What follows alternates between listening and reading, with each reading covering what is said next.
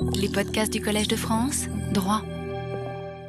Voilà, nous arrivons donc aujourd'hui à la conclusion, à cette conclusion que j'ai intitulée Interdit fondateur et fondamentalisme. Il me semble que, après cet ensemble sur les interdits fondateurs, il faut que nous revenions au point de départ, c'est-à-dire les trois paradigmes euh, dont nous avons parlé tout au long du cours. Me semble que le moment est venu d'expliquer ce terme dont j'ai implicitement superposé en fait différentes significations. Alors je dirais qu'il y a un précédent, car le physicien qui était en même temps philosophe des sciences, Thomas Kuhn, lui s'est vu reprocher, il le dit dans la préface, la deuxième édition de son livre sur la structure des révolutions scientifiques, il s'est vu reprocher par une lectrice très attentive de son livre l'utilisation du terme paradigme selon 22, 22 manières différentes.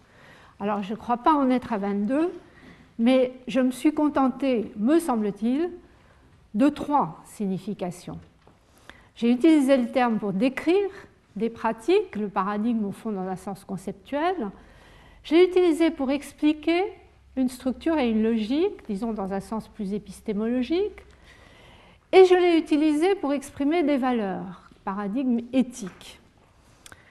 Alors plus précisément, le paradigme du crime de guerre m'a permis de décrire des pratiques qui s'inscrivent à la fois dans le droit national et le droit international, coutumier, conventionnel et puis jurisprudentiel maintenant, et qui continuent à maintenir, en dépit des citoyens, des situations de guerre, qui contribuent à maintenir une communauté, disons, de type interétatique. Plus ambitieux, le paradigme du crime contre l'humanité, nous l'avons vu, est international dès l'origine, mais à mesure qu'il gagne en autonomie, qu'il s'étend de la guerre à la paix, il annonce une communauté mondiale, donc de type interindividuel plutôt qu'interétatique, et on peut même dire à vocation supranationale. En revanche, le paradigme de la guerre contre le crime que j'ai intercalé entre les deux autres marque un durcissement, nous l'avons vu, au sein des communautés nationales. Le terme de guerre annonçant une répression militarisée dirigée contre un ennemi qui n'est plus identifié à un État mais à une organisation criminelle, notamment terroriste, guerre contre le terrorisme. Cela dit, les trois paradigmes m'ont servi aussi à expliquer comment, dans leur mise en œuvre, se structurent les trois interdits qu'il s'agisse de la détermination des responsabilités, du choix entre sanction et réconciliation, ou peut-être de façon encore plus visible du niveau de compétence pour poursuivre et pour juger tous ces crimes. Alors là, le paradigme marque le passage, me semble-t-il, du simple au complexe, d'une structure simple à une structure complexe.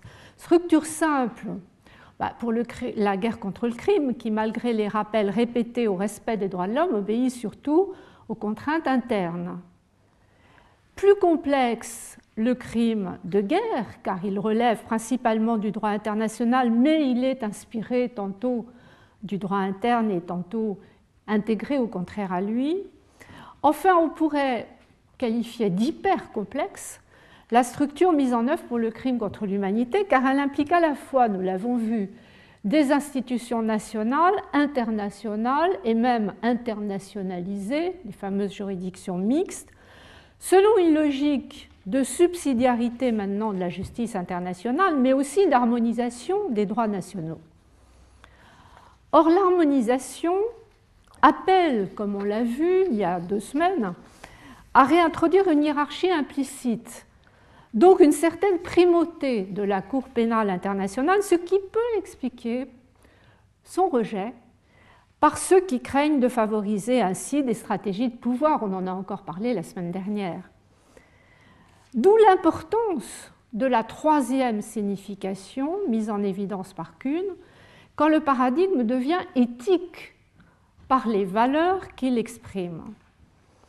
Seulement cette dimension éthique elle suppose une certaine homogénéité qui est très forte dans la communauté scientifique dont parle Thomas Kuhn, qui est beaucoup plus faible en sciences sociales, est sans doute plus faible encore dans notre domaine, car dans ce domaine, il y a une tension, il reste une forte tension entre précisément la guerre contre le crime qui aurait vocation, au nom de la protection de la défense nationale, à légitimer l'inhumain, et le crime de guerre qui imposerait, malgré les situations de crise et de guerre, le respect de valeurs communes.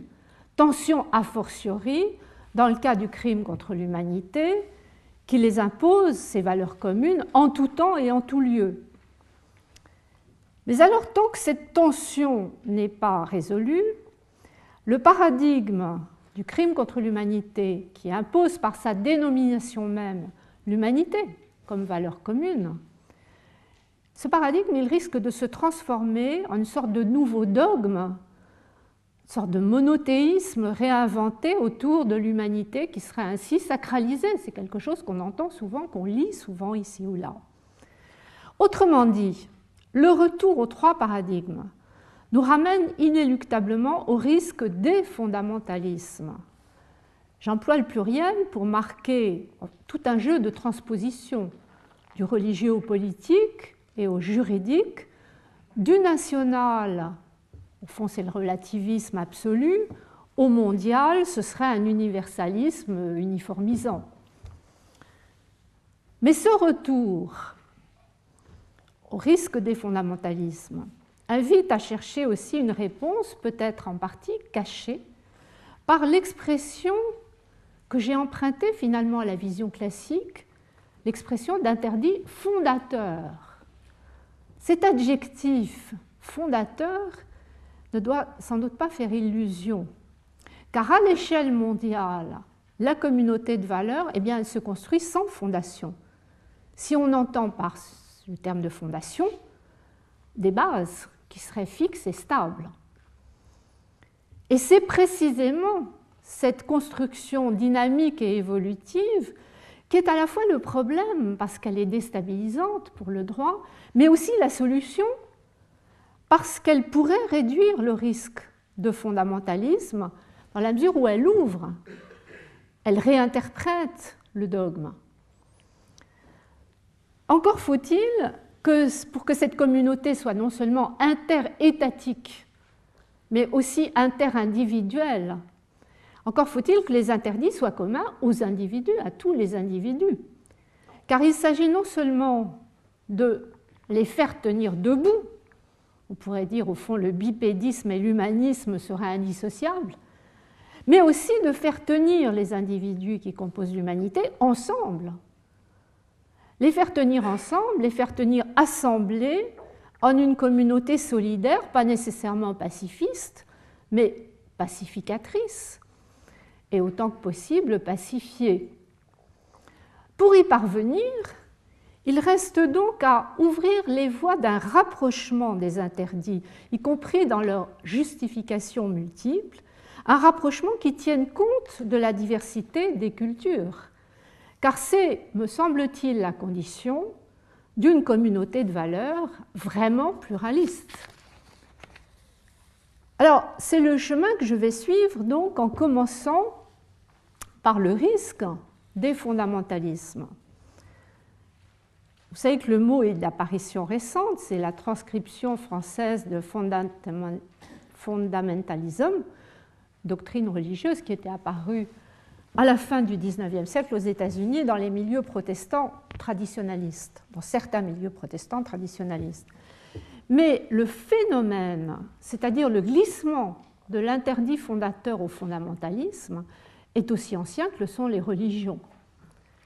Même si le rattachement qu'on continue à trouver ici ou là aux seules religions monothéistes est sans doute discutable, ce que montrent les spécialistes de l'histoire des religions, c'est qu'ils sont en tout cas d'accord pour associer fondamentalisme, c'est-à-dire un retour à ce qu'on pense être la vérité des textes fondateurs, littéralisme, c'est-à-dire une présentation de cette vérité en se référant au sens littéral que l'on pense évident du texte.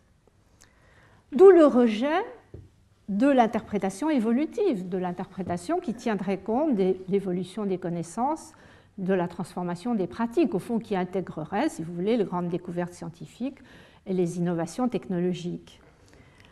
D'où également le refus de la pluralité des interprétations. J'ai récemment eu l'occasion de discuter avec Thomas Romer, qui a publié un bel article sur le Deutéronome à la quête des origines, qui a suscité beaucoup de controverses, alors que c'est un article récent, euh, parce qu'il présente le Deutéronome comme pris entre deux mythes opposés, un mythe pacifique et autochtone, celui des traditions patriarcales primitives, et puis un mythe guerrier d'origine exodique. Et encore aujourd'hui, cela suscite des controverses. Donc il n'y a pas seulement des controverses à propos de la réinterprétation de l'islam, mais euh, de manière plus générale à propos de la réinterprétation des grands textes fondateurs. C'est ce lien qui m'intéresse, ce lien entre le fondamentalisme et le mode d'interprétation du texte fondateur, parce qu'il pourrait éclairer la transposition du religieux au politique et au juridique. Alors dans cette perspective, au fond, le paradigme du crime de guerre n'est guère concerné, tant les textes sont eux-mêmes divers et dispersés et les interprétations multiples. En revanche, il faut revenir au paradigme de la guerre contre le crime, qui fait du crime, plus particulièrement d'ailleurs du terrorisme, un mal absolu, et de la répression du terrorisme un impératif absolu qui, au nom d'un droit d'exception, justifierait toutes les transgressions de l'interdit ou une partie des transgressions de l'interdit de l'inhumain. Mais ce premier exemple ne doit pas nous dispenser d'examiner, même si la symétrie apparente est trompeuse parce que le risque est encore hypothétique, il y a un risque du côté du crime contre l'humanité s'il devait être conçu et appliqué comme un paradigme sans exception qui interdirait toutes les transgressions sans rien justifier, qui les sanctionnerait sans rien pardonner. Alors reprenons euh, chacun de ces exemples. Le paradigme de la guerre contre le crime, donc un droit d'exception justifiant toutes les transgressions. On peut dire que le risque là d'un fondamentalisme politique, d'ailleurs fondé également sur une conception religieuse de sa mission, était inscrit dans les discours officiels du président Bush, tous les discours sur l'axe du mal. L'Assemblée générale des Nations unies ne s'y est pas trompée. Il y a toute une série de résolutions, à commencer par celle du 21 novembre 2001, qui souligne que toutes les civilisations partagent la même humanité. Et tout récemment, en février 2007, l'Assemblée générale précise, elle a besoin donc de préciser, que l'assimilation d'une quelconque religion au terrorisme est à éviter car elle peut avoir des conséquences fâcheuses sur la jouissance de la liberté de religion ou de conviction par tous les membres des communautés religieuses concernées. C'est une résolution qui fait écho à un rapport intitulé L'Alliance des civilisations, euh, qui a été remis au secrétaire général de l'ONU à Istanbul en novembre dernier, qui avait été lancé à l'initiative du Premier ministre espagnol Zapatero, et donc qui est axé pour l'essentiel sur les droits de l'homme. Mais ce qui est intéressant, c'est que ce rapport évoque aussi le respect des conventions de Genève et la reconnaissance de l'autorité des cours pénales internationales. Donc il touche à notre débat. Il y a encore un autre rapport qui va dans le même sens, tous ces rapports étant récents, euh, déposé, présenté au Conseil des droits de l'homme en décembre dernier par Mme Asma Jahandir, qui était rapporteur spécial sur la liberté de religion et de conviction auprès donc, du Conseil des droits de l'homme. Elle considère que les violations des droits de l'homme commises dans le contexte des mesures antiterrorisme sont l'une des préoccupations majeures de son mandat. Donc elle pointe très exactement le problème, rappelant l'obligation pour les États de respecter le pacte des Nations Unies sur les droits civils et politiques, plus précisément l'article 15, qui impose la légalité des délits et des peines. Le rapporteur spécial exprime la crainte que certaines définitions du terrorisme ne soient utilisées pour mettre hors la loi des entités religieuses pacifiques ou inscrire dans une liste noire des religions et des communautés entières, de sorte qu'elles deviennent l'objet de soupçons systématiques. Donc ce qu'on voit là, c'est que ce n'est pas l'interprétation littérale du droit pénal qui est à craindre, au contraire, c'est une protection de la légalité des délits et des peines. C'est l'interprétation littérale du discours politique, qui, sans définir le terrorisme, l'invoque pour fonder un droit d'exception et justifier la transgression des principes juridiques nationaux et internationaux. Alors, il est vrai que les cours suprêmes sont intervenus dans ce débat. On l'a vu avec l'exemple de la Cour suprême des États-Unis, d'Israël et du Royaume-Uni, qui ont tenté de limiter ce risque d'un fondamentalisme politique en ouvrant l'interprétation aux principes juridiques, en faisant entrer le juridique. Mais l'ouverture est limitée pour la Cour suprême des États-Unis aux principes de droit interne, les conventions de Genève étant seulement citées à travers leur incorporation au droit américain. Pour la Cour d'Israël, il y a une réinterprétation euh, du protocole de Convention de Genève pour définir la notion de civil protégé, mais elle cite le droit international sans vraiment l'intégrer. C'est une différence avec le troisième exemple que j'avais donné, qui était la Cour, euh, la Chambre des Lords, en fait, la, la Cour suprême du Royaume-Uni, dont les décisions se fondent au contraire directement sur le droit international, sur la Convention européenne des droits de l'homme. Je crois que cette différence est importante parce que le droit international, qu'il s'agisse du droit pénal ou du droit des droits de l'homme, introduit une hiérarchie des valeurs, il y a les droits indérogeables, donc une rationalité qui n'est pas seulement instrumentale, mais aussi éthique. Alors que l'interprétation proposée par les cours suprêmes américaines et israéliennes, en privilégiant les principes de proportionnalité et d'équilibrage, favorise une sorte de rationalité instrumentale, la gravité de la menace terroriste, la nécessité de protéger la sécurité, pouvant dès lors justifier la transgression de droits dits indérogeables. Alors, éviter le fondamentalisme du politique, du paradigme de la guerre contre le crime, impliquerait, me semble-t-il, c'est l'une des réponses en tout cas, une ouverture aux principes juridiques nationaux et internationaux précisément pour introduire une rationalité à la fois instrumentale et éthique. Alors du coup, surgit le risque inverse de clôture sur une interprétation du droit international qui privilégierait l'éthique au mépris des nécessités pratiques. Il faut examiner aussi ce risque au vu du mot d'ordre de la lutte contre l'impunité qui pourrait conduire à transformer le crime contre l'humanité en interdit sans exception. Ce risque à propos du crime contre l'humanité d'un fondamentalisme juridique a été très expressément évoqué euh, par Antoine Garapon dans son livre Des crimes qu'on ne peut ni punir ni pardonner à propos des procès pour crimes contre l'humanité. Il dit on peut parler de fondamentalisme juridique lorsque le procès trouve en lui-même sa propre finalité. Il ajoute lorsque la satisfaction de juger le monde prime le souci de le transformer. Là, je ne suis pas tellement d'accord parce que vouloir transformer le monde, c'est quelquefois encore plus dangereux que de vouloir le juger. Mais en revanche, le risque me semble en effet tenir à la finalité du procès si, si la punition est l'objectif unique à l'exclusion de tout autre.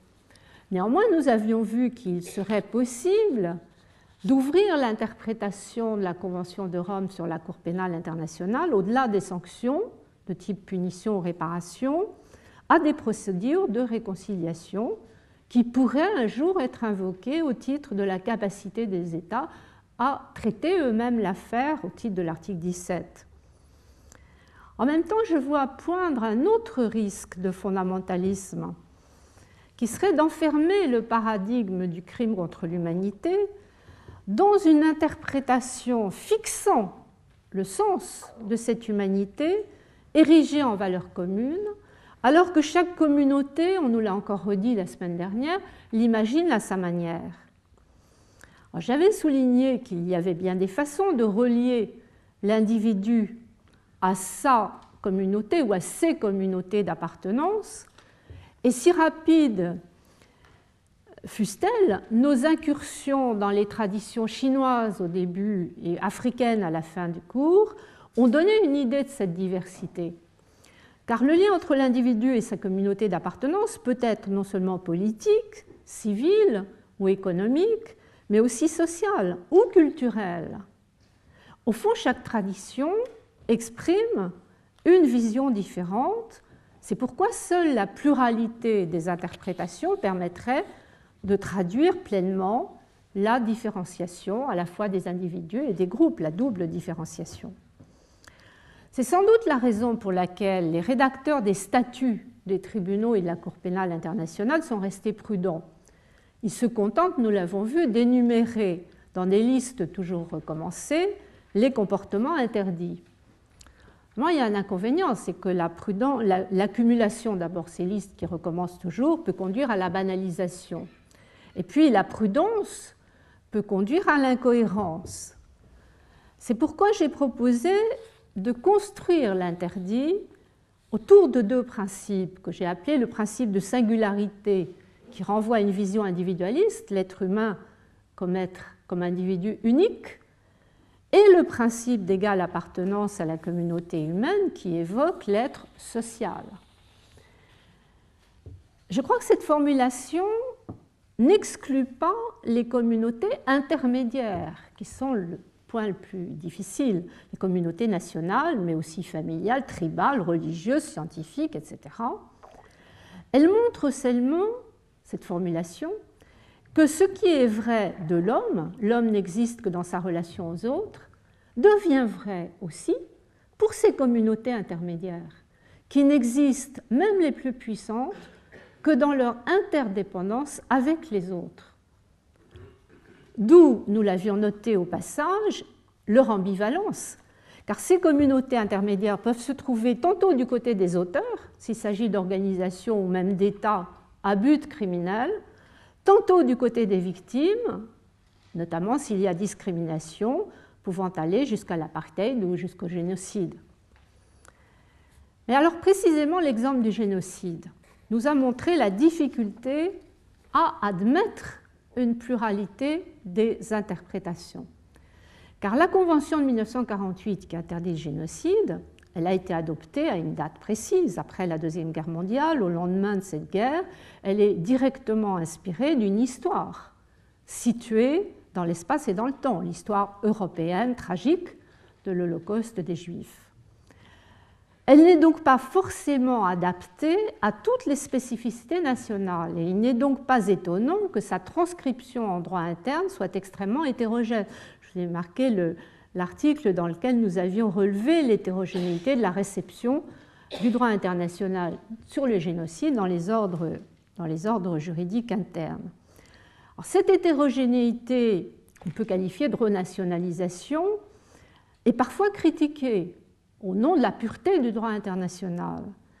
Mais il me semble pourtant que cette pluralité des interprétations est le moyen, est un des moyens d'adapter l'interdit commun au contexte particulier, historique et culturel, le contexte de chaque peuple. D'ailleurs, il me semble que cette pluralité d'interprétations est conforme à la convention récente de l'UNESCO, convention du 20 octobre 2005 sur la diversité culturelle. Car l'article 20 précise, sous le titre Relations avec les autres instruments, qu'il n'y a pas lieu de subordonner cette convention, donc UNESCO sur la diversité culturelle, aux autres traités, incitant à admettre la pluralité des interprétations liées au contexte culturel national. Cela étant dit, il reste à savoir comment éviter de dénaturer l'incrimination au nom de la pluralité, au nom des spécificités nationales. Par exemple, si un État limite le génocide à un seul groupe de victimes, ou si un État autorise, sous prétexte de pardon, une auto-amnistie ou des aveux tronqués. Ce sont quelques exemples que nous avons rencontrés en cours de route. C'est dire la difficulté de la tâche. Difficulté d'autant que l'adoption de principes communs à l'échelle nationale et mondiale se heurte au fait que la communauté mondiale, si on peut employer ce terme, est encore extrêmement fragile. Elle peut déjà, du moins les juges internationaux l'affirment-ils, elle peut déjà, cette communauté mondiale, punir au nom de l'humanité, mais le pardon elle ne peut pas pardonner. Le pardon reste soit un acte individuel de la victime, soit la marque d'une communauté nationale suffisamment sûre d'elle pour prendre le risque d'une justice non violente. On voit ainsi que le risque de fondamentalisme juridique du crime contre l'humanité ne peut être surmonté qu'en laissant la définition ouverte entre ces principes qui fonctionnent peut-être ces deux principes de singularité et d'égale appartenance, peut-être même que le mot de principe est trop fort. Il faut peut-être les voir comme fonctionnant comme deux pôles, comme deux pôles qui permettraient d'intégrer les variables de temps et de lieu, et qui permettraient donc d'admettre une interprétation évolutive et à plusieurs niveaux. Pour parvenir à cela, il faut sans doute renoncer à associer les interdits fondateurs à cette métaphore architecturale de l'édifice que l'on construirait sur des fondations, des fondations que l'on imagine stables et définitives. Ce qui m'amène au deuxième point que je crois important dans le, euh, débat et, et aussi dans la prospective. Fonder une communauté de valeurs sans fondation, ou plutôt à partir de fondations multiples, instables, évolutives. C'est ça le défi à relever. C'est ça le défi à relever si on veut échapper au risque de fondamentalisme. Qu'il s'agisse de considérer les valeurs, du côté des valeurs, des valeurs évolutives qui sont exprimées par les interdits, ou qu'il s'agisse de constater que la mise en œuvre de ces valeurs se fait à plusieurs niveaux. Tout cela n'entre pas dans la métaphore des fondations qui ne bougent plus. Alors quant aux valeurs, ben, on a vu que la réécriture quasi permanente de la liste des comportements qualifiés de crimes de guerre ou de crimes contre l'humanité est nécessaire. Elle figure des statuts de Nuremberg au statut des tribunaux pénaux, des statuts des tribunaux pénaux au statut de la Cour pénale internationale. La liste évolue, la réécriture se fait, elle est encore enrichie d'ailleurs au passage par la jurisprudence des tribunaux et demain de la Cour pénale internationale. Cette réécriture me paraît essentielle pour adapter les paradigmes au monde réel. Mais en même temps, il faut bien être conscient, je disais tout à l'heure, c'est à la fois le problème et la solution, ça pose un problème parce que cette réécriture permanente rend les fondations particulièrement instables. Nous l'avions souligné ensemble à propos du crime de guerre, notamment dans la dernière version, celle du statut de la Cour pénale internationale, dans le petit euh, volume publié par William Bourdon sur la Cour pénale internationale, il y a six pages pour le seul article concernant le crime de guerre. L'énumération des différents comportements qualifiés de crimes de guerre prend six pages. Et c'est ainsi que nous avions vu que, par exemple, le statut de la Cour de Rome a ajouté un crime de guerre qui touche à l'environnement. Le fait de diriger intentionnellement une attaque en sachant qu'elle causera des dommages étendus, durables et graves à l'environnement naturel qui serait manifestement excessif par rapport à l'avantage militaire concret et direct attendu, c'est un crime de guerre. On est loin là euh, des conventions de la Haye ou même de Genève. Cette réécriture, on l'a constaté aussi à propos du crime contre l'humanité. J'avais parlé de la diversification progressive de ce crime.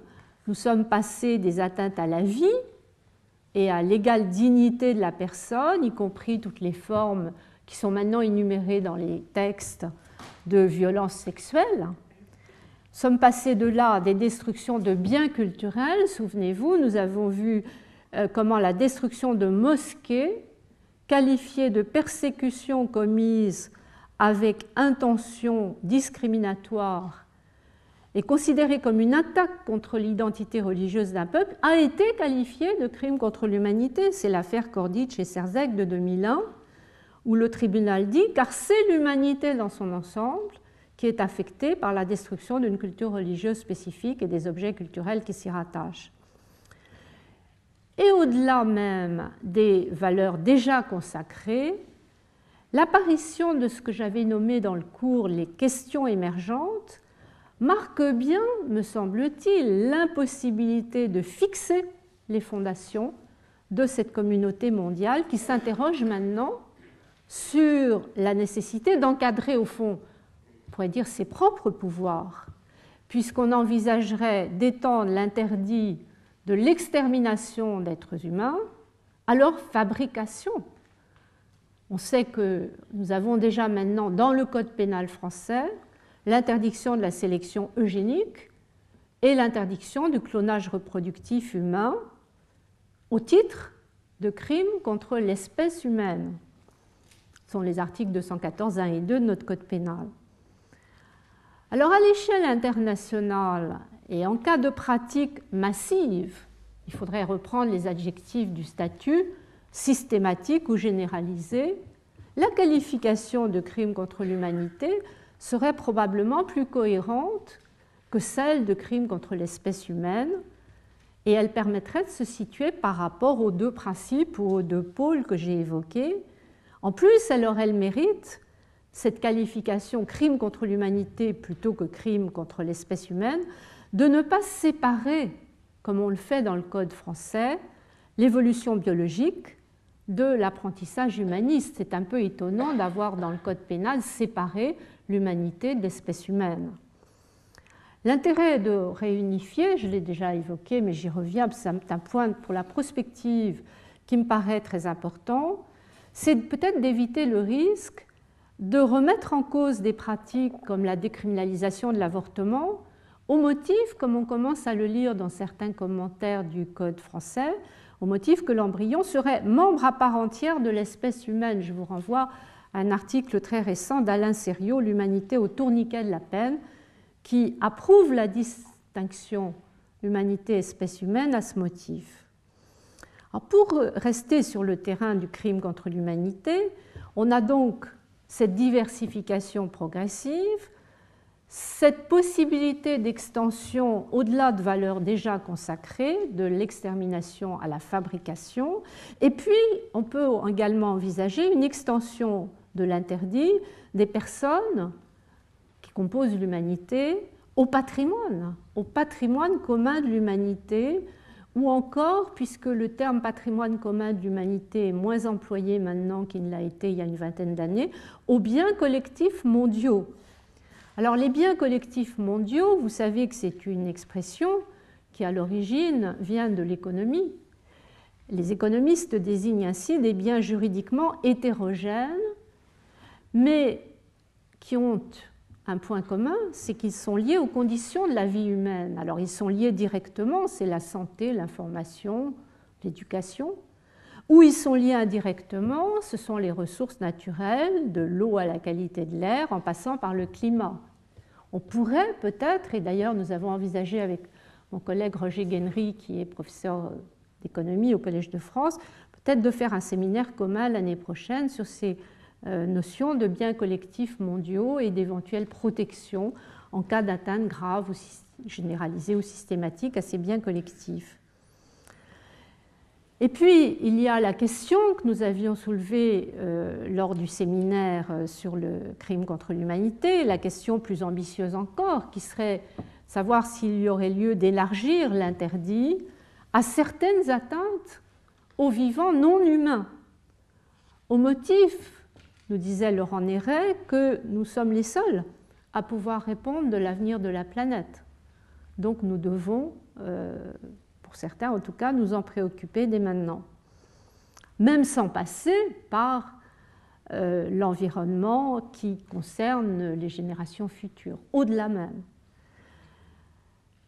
En tout cas, la question mérite d'être posée et le fait de nous référer à la réponse nous sommes les seuls à pouvoir répondre de l'avenir de la planète me paraît intéressant parce que c'est une manière de rappeler que les valeurs n'ont de sens que si l'interdit s'adresse à des êtres responsables. Il y a un lien entre l'idée de communauté de valeurs et l'idée de responsabilité. En même temps, nous avons vu, euh, il y a eu toute une séance sur la question de la responsabilité, nous avons vu que c'est une question difficile, car il faut savoir comment réussir à appliquer la responsabilité dans un contexte collectif, le contexte d'une criminalité de système. Et là, il a fallu élaborer une théorie juridique des partages de responsabilités qui se trouve un petit peu dans le droit pénal des affaires internes, mais partiellement seulement. Car ce que nous avons vu, c'est que dans le domaine de ces crimes internationaux, le partage de responsabilités, il n'est pas seulement vertical, selon la chaîne de commandement hiérarchique, civil ou militaire, mais il est aussi horizontal entre les divers participants qui contribuent à ce qu'on appelle l'entreprise criminelle conjointe. Quand vous avez euh, des milliers de victimes, vous avez généralement aussi des milliers d'auteurs. Partage horizontal et pas seulement vertical de responsabilité. Alors, il y a en effet une théorie juridique qui est en cours d'élaboration, qui se trouve dans le droit international conventionnel et surtout dans la jurisprudence des juridictions internationales, mais qui s'inspire aussi de conceptions nationales qui sont elles-mêmes très divisées, qu'il s'agisse d'individus ou de groupements criminels. Si on n'a pas introduit la responsabilité pénale des groupements dans le statut de la Cour pénale internationale, malgré la demande de certains pays comme la France, c'est parce que tous les pays ne l'admettent pas. Autrement dit, si les fondations sont mouvantes, on voit que cela ne tient pas seulement à des valeurs évolutives, mais aussi à leur mise en œuvre car leur mise en œuvre ne s'organise pas à un seul niveau, mais elle s'organise simultanément à plusieurs niveaux, autre source d'instabilité de ce qui ne peut décidément pas être appelé des fondations. Alors sur la mise en œuvre à plusieurs niveaux, j'avais tout à fait au début du cours, dans l'introduction générale, j'avais posé l'hypothèse d'une internationalisation sélective en disant au fond l'internationalisation se ferait selon deux couples antagoniques, le couple interdire justifier et le couple punir pardonner. Mon hypothèse était, qu'il était, était de constater qu'il est plus facile de s'entendre sur l'interdit et la punition que de s'entendre sur la justification et le pardon. C'est très visible dans le cas du terrorisme, on peut plus facilement s'entendre sur l'interdit que s'entendre sur les faits justificatifs, et c'est vrai dans une quantité d'autres domaines. Donc j'avais imaginé une sorte de division du travail, pas forcément très rationnelle, mais correspondant à cette hypothèse, entre le niveau international, plutôt le volet interdire et punir, et le niveau national, justifier et pardonner et en me disant c'est peut-être une manière de trouver un équilibre entre le relatif et l'universel. Alors cette division du travail, bien sûr, elle n'est pas officiellement consacrée. On l'a retrouvée dans plusieurs exemples. Elle exprime les résistances nationales, plus fortes sur la justification que sur l'interdit, plus fortes sur le pardon que sur la punition. Mais ce qui est apparu au fil de l'étude, c'est que cette division est encore plus complexe que je ne l'avais imaginé. L'internationalisation sélective est encore plus complexe. Nous avons vu notamment qu'il y avait séparation dans l'espace entre le prononcé de la punition, le prononcé de la peine, qui est fait par la juridiction pénale internationale ou demain par la Cour pénale, et l'exécution de la peine qui relève des États. Il n'y a pas d'autorité internationale pour l'exécution de la peine d'où la renationalisation euh, du régime d'application des peines.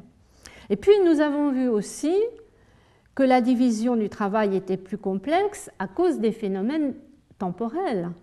Entre le temps de la punition et le temps du pardon, il y a également euh, différents écarts que nous avons soulignés la semaine dernière. De sorte que les règles d'attribution des compétences marquent un véritable changement épistémologique, en ce sens que, au départ, on avait affirmé pour les tribunaux pénaux internationaux un principe de primauté de la justice internationale qui reconstitue une structure pyramidale et hiérarchisée au profit des juridictions internationales. Mais les pratiques de ces tribunaux, puis les textes, le statut de la Cour pénale, ont substitué un principe de complémentarité qui exprime au contraire la subsidiarité de la justice internationale. Donc on abandonne l'image de la pyramide pour une structure en réseau, dans laquelle les juridictions, toutes les juridictions nationales, internationales, internationalisées, les fameuses juridictions mixtes, se reconnaissent compétentes au cas par cas selon les caractéristiques de chaque affaire. Alors bien sûr, on peut espérer que les juges font pour le mieux, qu'ils agissent dans l'intérêt général. Mais le beau thème de la bénévolence qui avait été défendu ici au séminaire il y a deux ans par le président Canivet, qui a publié un très bel article à l'Arbre sciences criminelles sur ce thème, n'exclut, me semble-t-il pas, certaines dérives, ni les emprunts opportunistes où on choisit de citer la jurisprudence qui convient à la solution qu'on veut défendre, ni même la guerre des juges, la guerre entre les juges, ne semble exclue. Autrement dit, s'il est nécessaire, c'était un peu la démonstration de Geneviève Judicelli de l'âge dans le séminaire, s'il est nécessaire pour des raisons d'efficacité et de légitimité de combiner l'action de la justice internationale et celle des justices nationales, il serait également nécessaire, au vu de ces dérives inévitables, de placer, nous disait-elle, la justice internationale en surplomb. Et là, elle nous a dit que la structure en réseau ne devrait pas exclure une certaine hiérarchie, un retour à la hiérarchie, au profit de la Cour pénale internationale. Non seulement comme substitut en cas de défaillance des juridictions nationales qui n'ont pas la volonté ou pas la capacité de juger elles-mêmes, mais aussi, disait-elle, et je l'avais également soutenu, aussi pour assurer une harmonisation permanente et évolutive des droits, pour garantir contre toute renationalisation qui serait incompatible avec les exigences internationales. Mais ce retour à la primauté de la justice internationale, surtout si on l'accompagne, comme je l'ai proposé, et d'autres avec moi, d'un recours en interprétation auprès de la Cour pénale ou auprès de la Cour internationale de justice, eh bien, cette primauté pourrait être comprise comme un appel à une interprétation unificatrice, uniformisante. De nouveau, c'est le spectre d'un fondamentalisme qui transformerait alors le corps judiciaire en une sorte de nouveau clergé au service du dogme universaliste. C'est quelque chose qu'on entend souvent. Quand je suis amenée à faire des débats avec des collègues de sciences humaines et sociales, c'est souvent ce que j'entends. Alors que faut-il répondre? Que j'essaye de répondre, c'est que on peut éviter ce fondamentalisme si on réussit à ouvrir les voies d'un rapprochement des interdits, c'est-à-dire d'un rapprochement qui tienne compte de la diversité des cultures et qui rende ainsi possible une communauté de valeurs, mais une communauté pluraliste, ni uniforme ni hégémonique, mais pluraliste. Alors j'en viens au dernier point, qui est évidemment la partie prospective, qui reste à démontrer, mais sur lequel nous avons déjà quelques, quelques pistes, quelques repères. J'ai appelé ouvrir les voies d'un rapprochement des interdits. Vous voyez, le langage change. Je ne parle plus de fondation, parce qu'il me semble que l'absence de fondation stable marque la nécessité de changer de métaphore. Il faut changer de métaphore, quitter la métaphore architecturale, que ce soit la pyramide ou autre, pour se représenter des interdits dans une perspective dynamique, comme un processus en cours. Une construction, si on veut, mais au sens de processus en cours et pas au sens d'un résultat déjà stabilisé. Autrement dit, ces interdits, il faut peut-être les voir comme fédérateurs avant d'être fondateurs, car ils ne peuvent favoriser l'émergence d'une communauté mondiale que s'ils sont suffisamment mobilisateurs, je dirais, pour inspirer une dynamique.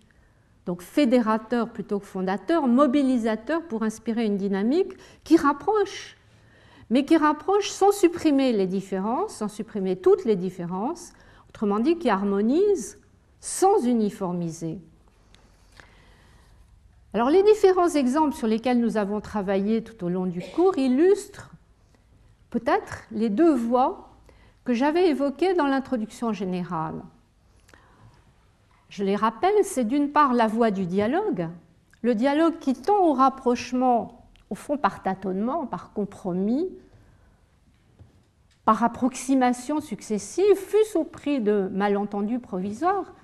C'est euh, la démonstration que fait très bien Atlan dans, dans son livre, le rôle positif parfois des malentendus quand ils sont provisoires. Et puis l'autre voie, qui est la voie de l'approfondissement. L'approfondissement, à première vue, c'est une voie unilatérale, mais elle rapprocherait aussi, me semble-t-il, dans la mesure où elle permet de pénétrer au plus profond de chaque culture. Alors l'approfondissement, ce serait une façon de ne renoncer ni à l'identité de chaque culture, ni à la recherche de valeurs communes. ce sont ces deux voies que je voudrais évoquer. Le rapprochement par le dialogue d'abord. L'objectif du dialogue, ce n'est donc ni l'enfermement sur les différences, ce n'est pas le relativisme absolu, ni l'uniformisation, ce n'est pas non plus l'universalisme absolu. C'est vraiment l'approximation au sens propre du terme, c'est-à-dire en ce sens que la proximité permet de relativiser l'universalisme parce qu'elle introduit entre la conformité et la différence la notion de compatibilité. La compatibilité, ce n'est pas la conformité parfaite, mais ce n'est pas non plus la différence complète. La compatibilité, c'est ce qui permet l'harmonie, donc la coexistence pacifique. Ce type de dialogue peut s'engager de différentes manières. Il peut s'engager de façon ascendante si les juges internationaux vont chercher dans les droits nationaux l'inspiration pour interpréter les interdits qu'ils appliquent. Alors en pratique, c'est ce que font les tribunaux pénaux internationaux, on peut le voir dans leur jurisprudence. À partir des divergences nationales, ils développent une grille d'interprétation des textes internationaux. Mais le problème, c'est qu'ils le font très lentement. Et plusieurs études de jurisprudence, une que j'avais faite en 2002 avec Antonio Cassese et une autre qui a été plus récente par euh, Lorenzo Gradoni en 2004, montrent que ces juges internationaux limitent le plus souvent leur comparaison des divergences aux systèmes occidentaux. Vous avez un exemple typique dans l'affaire de la Lich de 1998, quand le tribunal définit les règles générales d'interprétation, il dit le statut et le règlement réalisent une synthèse des deux grandes traditions juridiques, à savoir la common law d'une part qui a inspiré les pays anglophones et la tradition civiliste d'autre part qui caractérise l'Europe continentale et la plupart des pays recourant au code. La plupart des pays recourant au code, des deux grandes familles, c'est un peu réducteur. Cela dit, on a des directives maintenant beaucoup plus ambitieuses qui figurent dans le statut de la Cour pénale, c'est l'article 21, qui renvoie comme grille d'interprétation, notamment, aux principes généraux du droit dégagés par la Cour à partir des lois nationales représentant les divers systèmes juridiques du monde, beaucoup plus large, y compris les lois nationales des États sous la juridiction desquels tomberait normalement le crime, si ces principes ne sont pas incompatibles avec le présent statut, ni avec le droit international et les règles et normes internationales reconnues. Donc on a une piste très intéressante, mais un travail considérable qui suppose un accès à l'ensemble de ces données et qui suppose les moyens de mener une étude comparative réelle et précise.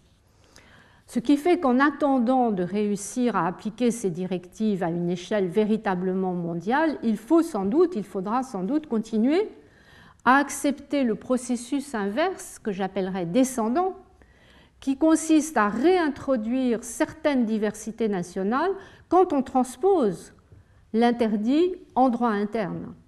Et c'est là qu'on retrouve l'exemple du génocide. On voit comment chaque peuple essaye de réintroduire son histoire en définissant le groupe victime.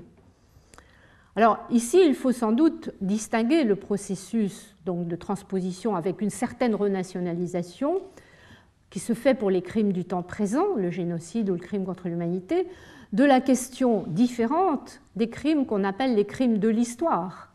Et quand on dit de l'histoire, on ne dit pas du droit, comme pour marquer la difficulté du droit à remonter le temps Je pense aux crimes d'esclavage commis il y a des années, il y a des siècles. Difficulté à remonter le temps en utilisant rétroactivement un concept qui n'est apparu qu'au XXe siècle. Le crime contre l'humanité appliqué à l'esclavage, c'est très récent. Mais même si on se limite aux espaces normatifs et si on laisse la remontée du temps pour des œuvres de science-fiction, le dialogue ne permettra le rapprochement vers une communauté de valeurs que si l'on introduit un peu de rigueur dans la transposition en droit interne des interdits du droit international. Il faut un peu de rigueur pour que le dialogue aboutisse à un rapprochement. Et là, la suggestion que j'ai déjà faite à plusieurs reprises, ce serait d'utiliser, à propos des interdits du droit international pénal, la notion de marge nationale d'appréciation dégagée à propos du droit des droits de l'homme. Vous savez que c'est une notion, nous avions fait une séance de séminaire il y a quelques années avec Marie-Laure Isorge et François Stulkens, dont j'ai rappelé les, contributions. C'est une notion qui permet, en cas de divergence, de concilier la cohérence avec des principes communs et la cohésion dont Marie-Laure Isorge nous avait dit la cohésion, c'est la souplesse qui assure la résistance du système grâce à la diversité des composantes. Mais en même temps, Madame Tulkens, qui est juge à la Cour européenne des droits de l'homme et qui applique la notion de marge quotidiennement ou presque, vous avait dit attention, pour que ce soit rigoureux, il faut que le contrôle international se fonde sur des critères suffisamment explicites et objectifs pour éviter l'arbitraire. Et elle est elle-même très critique sur les critères de la Cour européenne. Alors, si on veut transposer le concept de marge nationale dans notre domaine, il faudrait savoir selon quels critères apprécier, par exemple, les risques de dénaturation quand un État transpose la norme dans son droit interne, quels sont les critères qu'on pourrait appliquer, quels sont les critères que demain peut-être la Cour pénale va commencer à appliquer au nom du principe de complémentarité? Il y a des critères qui peuvent être assez simples et objectifs à appliquer quand ils renvoient à la protection des droits de l'homme. Par exemple, je pense au Code pénal international allemand qui a introduit par rapport aux définitions du droit international des précisions supplémentaires pour mieux respecter le principe de la légalité des délits et des peines, le Code allemand précise les définitions des infractions, les cas de responsabilité et l'échelle des peines. Dans la mesure où c'est par référence à un critère juridique de respect des droits fondamentaux, on peut penser que ce serait accepté euh, par la Cour pénale. Mais en revanche, que faire quand un État invoque soit des critères politiques de défense de l'ordre public national, soit des critères culturels?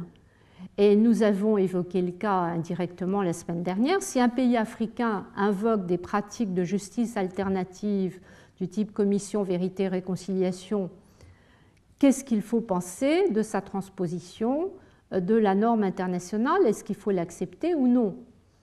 Alors là, je dirais que la réponse n'est pas facile à donner. Probablement faut-il, dans ces conditions, combiner la voie du dialogue et celle de l'approfondissement. Il ne faut pas les séparer, il faut probablement combiner les deux voies. Le rapprochement par le dialogue, le rapprochement par l'approfondissement. Je crois que c'est important parce que sinon, le fameux dialogue des civilisations dont on parle tant depuis quelques années risque d'être un leurre. Ce dialogue, il est sans doute nécessaire, mais je ne crois pas qu'il soit suffisant. Je ne crois pas qu'il permette de résoudre les conflits de valeurs les plus durs c'est-à-dire les conflits qui opposent à travers des cultures présentées parfois comme absolument différentes, qui opposent finalement des vérités révélées au discours de la raison. Et là, on est bloqué. Si on confronte un relativisme absolu à un universalisme même pluraliste, aucune communauté de valeurs ne sera concevable. C'est la raison pour laquelle je pense qu'il serait nécessaire d'explorer la voie qui a été ouverte par Paul Ricoeur, reprise d'ailleurs par Mohamed Harkoun, qui est la voie de l'approfondissement. Et je voudrais relire le texte de Ricoeur qui figure dans son dialogue avec Jean-Pierre Changeux, je vous ai rappelé la, la référence. J'avais déjà évoqué, mais je crois qu'il faut vraiment le méditer. Lui, il parlait de la question des religions, mais je crois que c'est transposable dans notre champ. Il disait, si j'essaye de courir à la surface de la sphère, d'être éclectique, je ne trouverai jamais l'universel, parce que je ferai du syncrétisme. Mais si je m'approfondis assez dans ma tradition, je raccourcis la distance aux autres dans la dimension de la profondeur. À la surface, la distance est immense. Mais si je m'approfondis, je me rapproche de l'autre qui fait le même chemin. Évidemment, il faut que l'autre fasse le même chemin. Alors je crois que du dialogue à l'approfondissement, il y a une synergie possible et c'est un peu ce que nous a démontré François Host dans sa deuxième conférence sur le paradigme du droit comme traduction, quand il explique que la traduction, il prend comme paradigme le paradigme du droit comme traduction. La traduction s'inscrit dans le prolongement de l'argumentation et de l'interprétation, mais elle s'en distingue. L'argumentation, rappelle-t-il, a pour objectif de convaincre. Il y a vaincre dans convaincre. Donc l'argumentation, elle cherche à vaincre de manière rusée, elle poursuit le combat.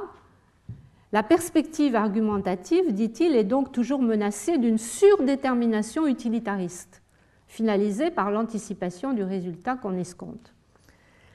Quant à l'analyse qui est très connue dans le champ juridique du droit comme interprétation, d'abord elle est liée au texte, elle n'est pas transposable à d'autres formes juridiques.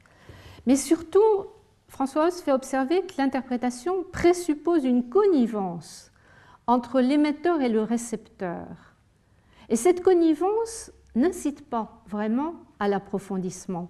Il me semble qu'on le vérifie dans ces décisions où les tribunaux pénaux internationaux, s'efforçant d'expliciter leur méthode d'interprétation, sont amenés pour retrouver cette connivence à réduire la diversité du monde aux deux grandes traditions juridiques occidentales, celles qui sont bien balisées, celles qu'on connaît bien.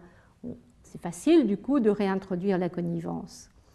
Tout au contraire, la traduction, si on la prend comme paradigme, présupposant la différence, inviterait à l'approfondissement. Alors bien sûr, à condition de ne pas limiter la traduction à sa fonction instrumentale. Je vous ai mis la référence à euh, une décision du tribunal pénal international, l'affaire Lubicic, qui limite la traduction à la question de savoir quelle est la liste des éléments de preuve dont l'accusé doit pouvoir prendre connaissance dans sa langue.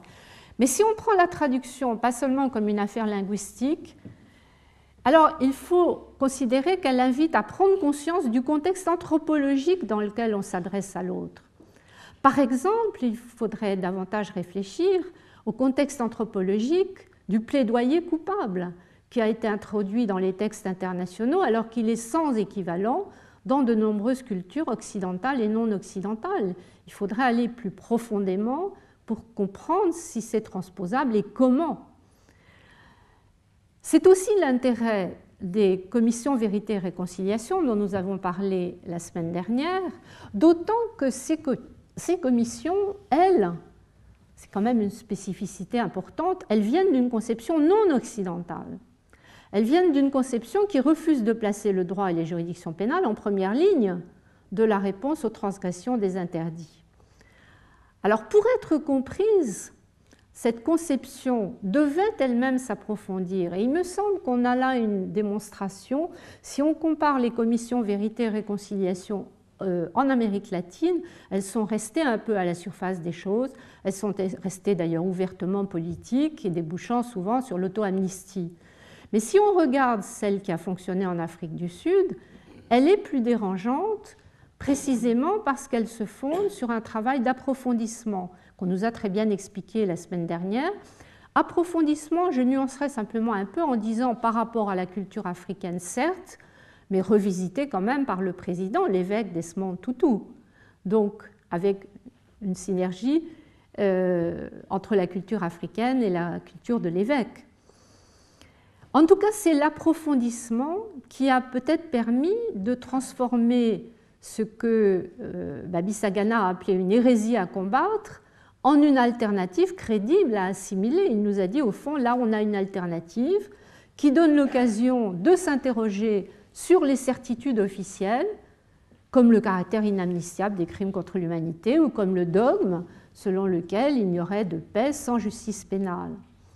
Autrement dit, parce qu'il y a eu un travail d'approfondissement, cette commission Vérité Réconciliation sud-africaine propose peut-être une alternative. Ce n'est pas par hasard si tous les rapports officiels qui, qui ont été rédigés depuis font référence à cette voie-là comme une alternative possible. Et cela malgré des insuffisances évidentes. On nous l'a dit, il, y a eu peu de participation à cette commission et finalement, je l'ai vérifié, pour ceux qui ont refusé de participer, il y a eu bel et bien impunité. Il n'y a pas eu de poursuite, contrairement à ce qui avait été annoncé. Donc si on voulait intégrer les commissions vérité et réconciliation au cadre international général, il faudrait sans doute admettre l'inversion des séquences dans le temps, c'est-à-dire admettre que l'on essaye de pardonner d'abord et qu'on punisse seulement en cas d'échec du pardon, mais sans doute pas admettre l'impunité totale de ceux qui refusent de participer au processus. Donc il faudrait tout de même un cadre. Alors voilà un petit peu des pistes que nous allons reprendre dans le séminaire dans quelques semaines, qu'il s'agisse du plaidoyer coupable, des commissions vérité et réconciliation, ou plus largement de cette définition que j'ai proposée autour de deux pôles pour le crime contre l'humanité, mon idée est de revenir sur ces façons de combiner le dialogue et l'approfondissement à l'occasion du séminaire prévu le 11 juin prochain avec nos trois invités, donc Mohamed Harkoun, Henri Atlan et euh, François Host.